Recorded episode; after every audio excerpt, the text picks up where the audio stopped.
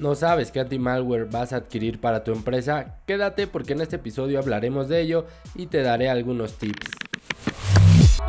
Mi nombre es José Luis Cruz Bringa y te doy la bienvenida a este podcast de ciberseguridad, donde explicamos de forma sencilla cómo proteger tu negocio. ¿Qué tal? ¿Qué tal? ¿Cómo estás? Espero que todo vaya de maravilla, que todo esté súper bien. Como siempre te mando desde aquí, desde mi lugar, mis mejores vibras, mis mejores deseos esperando que sea un día de éxito o que haya sido un día de éxito. Te recuerdo para comenzar nuestras redes sociales y si sé que MX nos encuentras así en todas ellas, ve a buscarnos, ve a seguirnos, a darle like, a compartir y también puedes ir a leer un poco en nuestro blog blog.easysec.com.mx donde cada semana estamos compartiendo artículos de ciberseguridad que estoy muy seguro que te pueden ayudar a comprender muchísimo mejor este tema y adentrarte un poquito más, principalmente si eres un dueño de negocio, algún directivo que esté enfocado en proteger tu organización. También puedes encontrarme en mis redes personales, José Cruz Bringas, así me encuentras en Twitter y en LinkedIn para que vayas a seguirme, para que vayamos a estar en contacto más cercano. También nos puedes escribir a contacto donde estaremos respondiéndote a la brevedad. Si tienes alguna duda, algún comentario, si te interesa que hablemos de algún tema específico, estaré muy agradecido de que nos envíes ese correo o nos dejes algún comentario en nuestras redes. Por último, si este podcast te gusta, por favor déjale estrellitas, califícalo, depende de la plataforma en la que nos estés escuchando, pero por favor, comparte, califica y dale like. y bueno, vamos a comenzar el día de hoy ya con el tema que eh, les vengo adelantando desde la intro y es la forma en que debemos de elegir un anti-malware, un antivirus, como quieras llamarlo.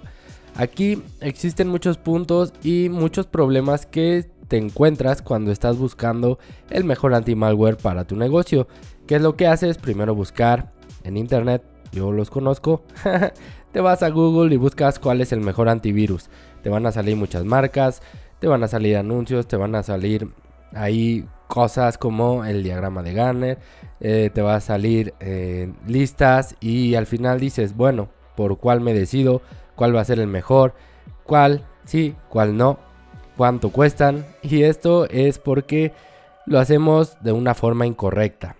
Te voy a explicar un poquito más.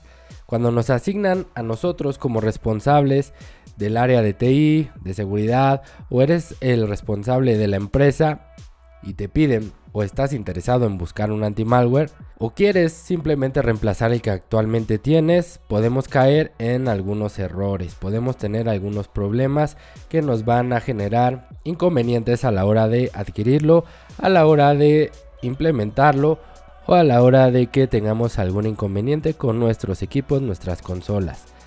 Cuando tenemos esta tarea, tenemos que pensar en cuál es el mejor antivirus y como siempre te lo he dicho, hay que enfocarnos en el negocio. ¿Y cómo hacemos esto? Bueno, es un poquito sencillo, pero se puede volver complicado porque la mayoría no conoce cómo se realiza. Pero te voy a dar algunos tips que puedes evaluar, que puedes usar para poder elegir un buen anti-malware y que vaya de acuerdo a las necesidades de tu negocio.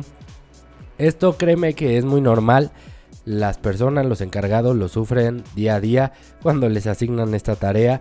No es nada extraño y por eso vamos a hacerlo. Para que no sufras, vamos a explicarte. Primero que nada, tenemos que tener un presupuesto, saber de cuánto es nuestro presupuesto para elegir un antivirus y con esto ya poder buscar marcas que estén dentro del rango para que no nos vayamos a salir y luego tengamos algún problema ya a la hora de querer comprar. Ya que tenemos definido nuestro presupuesto, ahora sí vamos a enfocarnos en los requerimientos. ¿A qué me refiero con esto? Si se definió correctamente lo que estás buscando con un anti-malware, deberías de saber, por ejemplo, que el anti-malware detecte los virus más conocidos, que el anti-malware detecte por heurística, que detecte por lo que tú quieras, nuevas variantes o la mayoría de las variantes, que tu anti-malware también incluya una detección de intrusos, un listado de vulnerabilidades para el equipo y que lo pueda proteger, etcétera, etcétera, etcétera. Tienes que tener una lista de requerimientos que necesitas porque esto te va a ayudar a evaluarlos. Primero vamos a ver la compatibilidad. ¿Qué sistemas operativos utilizas en tu empresa? ¿Utilizas Windows? ¿Utilizas Mac? ¿Linux? ¿Qué sistema operativo es el que utilizas? ¿Por qué tendría que servir esto? ¿O por qué nos va a ayudar el saber la compatibilidad? Porque si compramos algún software y resulta que al final teníamos unos equipos Mac de los directivos y no es compatible, no los vamos a poder proteger o vamos a tener que gastar más. Aquí es muy bueno saber que nuestro anti-malware o el anti-malware que estamos prospectando tiene compatibilidad con los sistemas operativos que la empresa tiene. Algunos incluso te incluyen compatibilidad con Windows Server. Esto te va a ayudar mucho el saber con a dónde lo puedes instalar y dónde no.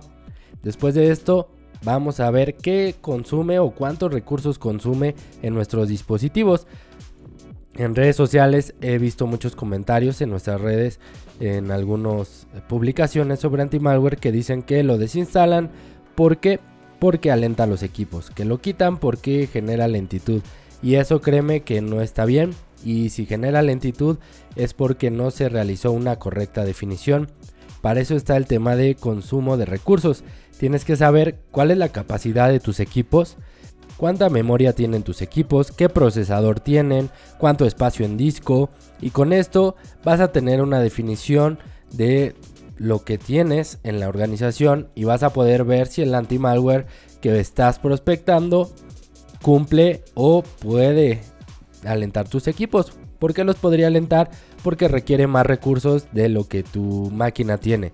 Porque, por ejemplo, tu máquina tiene 2 GB en RAM y el anti-malware requiere de 2 GB. En ese momento ya se murió. En ese momento vas a tener problemas de lentitud en los equipos y es por eso que debes de saber muy bien si los recursos de tus equipos van a soportar la carga de agregarle un anti-malware. Es muy importante, si no tendrías que buscar un anti-malware que te consuma menos recursos o subirle los recursos a tus dispositivos, ya depende mucho de lo que tú tienes. Pero ojo, esto es muy constante en las organizaciones. Le ponen algún anti-malware que consume recursos de más. Incluso les llegan a poner anti-malware, le ponen EDR, le ponen un agente descifrado y así lo van poniendo, poniendo, poniendo y los dispositivos se alentan y es por eso que los usuarios se van a quejar y te van a gritar. Siempre es recomendable probar este producto primero en algunos equipos para saber si funcionan como lo estamos esperando y si la consola, las políticas, los módulos que tienen incluidos te van a ayudar y no van a provocar más problemas en tus dispositivos. Para eso están los trials, es muy importante que pruebes siempre el producto, que sepas qué incluye, cómo lo configuras, si es fácil o no. Otro tip que te voy a dar es que veas si la interfaz de administración es amigable, si la consola de administración es amigable e intuitiva, porque existen consolas que te aseguro que son complejas, bastante difíciles de entender, que hay cosas por aquí, por allá y tienes que ligarlas y no, se vuelve un caos completamente, pero hay consolas que son bastante intuitivas, bastante fáciles de utilizar y que te pueden ayudar a disminuir tiempos, por ejemplo, de aprendizaje, tiempos de estar ahí configurando, viendo, haciendo acciones que tal vez no requerías y que te echaste a la bolsa por elegir un mal anti-malware o un anti-malware que no era para tu negocio. Otro punto que es importante es la detección. Tenemos que elegir aquel anti-malware o antivirus que detecte los tipos de malware ya conocidos, los más conocidos y que cuente con la capacidad de actuar para prevenir infecciones de algunas variantes y detenerlos en caso de que el equipo se llegue a infectar. Existen páginas como ABTist o AMTO que son de ayuda para realizar pruebas de nuestros productos para saber si funcionan o no, pero realmente todos van a detectar o la mayoría van a detectar. Si ves que tu producto, el que estás testeando, no funciona, cámbialo, busca otro y haz pruebas. Para eso también es la importancia de probar los productos en distintos equipos para saber cómo funcionan, cómo se van a comportar en nuestra red, cómo se van a comportar en los dispositivos y saber si es lo que el negocio necesita o no. Por último, hay que enfocarse en el negocio. Este es un tema que repito constantemente, pero Creo que sigue siendo necesario ya que no siempre se hace así. Debes de tomar en cuenta el presupuesto asignado para el proyecto y con ello evaluar las soluciones que se encuentren dentro del rango. Es importante porque muchas veces perdemos tiempo analizando productos, revisando varias versiones, revisando muchos productos y al final de cuentas todos se salieron del presupuesto y ya no puedes. Hay que estar muy claros, hay que tener muy claro el presupuesto para no salirnos de él. También es importante saber si requieres alguna solución adicional, ya sea un IPS, un firewall, un EDR, cualquiera de esas cosas adicionales que te puede incluir el anti-malware para que lo tengas presente y también lo evalúes. Es muy importante. Todo esto debe ser con el fin de que tú puedas elegir la mejor herramienta para tu organización. Siempre recomiendo que traten o trates de tener un checklist con las características que debería de cumplir tu producto, por ejemplo, compatibilidad, rendimiento, detección, configuración, etcétera, etcétera, etcétera. Todo lo que tú definiste lo deberías de tener un checklist para que tu evaluación sea más rápida, más sencilla. Esto te va a ayudar también para saber cuál producto cumple, cuál no cumple. Si alguno cumple pero está fuera de tu presupuesto, si alguno no cumple pues los vas descartando y al final deberías de reducir tu espectro de productos a un par para elegir el mejor. Por último, Trata de evaluar varias opciones para saber cuál de, cuál de ellas es la que más te conviene y trabaja de la mejor forma en los dispositivos de la empresa y se adapta a la operación de la empresa. Es bueno ir descartando herramientas que no cumplen con lo que se necesita, incluso aunque sea la mejor del mercado. Aunque Garner nos diga que es la top, es la mejor, hay que evaluarla y hay que probarla y si cumple con los requisitos que establecimos y está dentro de nuestro presupuesto, adelante. Si no, habrá otras herramientas que cumplan y que sí estén dentro de nuestro presupuesto. Pon a prueba estos tips, chécalos y te aseguro que podrás elegir una herramienta de forma correcta y el negocio no va a gastar más dinero en algo que no cumple con sus necesidades o lo que sucede también en muchas ocasiones. Compran algún producto que incluye más de lo que necesitan, se gastan más y no siempre es lo mejor. No te guíes por lo que te dice el amigo, te dice el cuate. siempre valídalo, aunque sea una recomendación. Y con eso estamos llegando al final del episodio del día de hoy. Te agradezco si llegaste este, hasta este punto y te recuerdo nuestras redes sociales nuevamente, MX, en nuestro blog blog.icisec.com.mx, en nuestro correo contacto arroba mis redes personales José Cruz Bringas en Twitter y en LinkedIn y creo que ya es todo.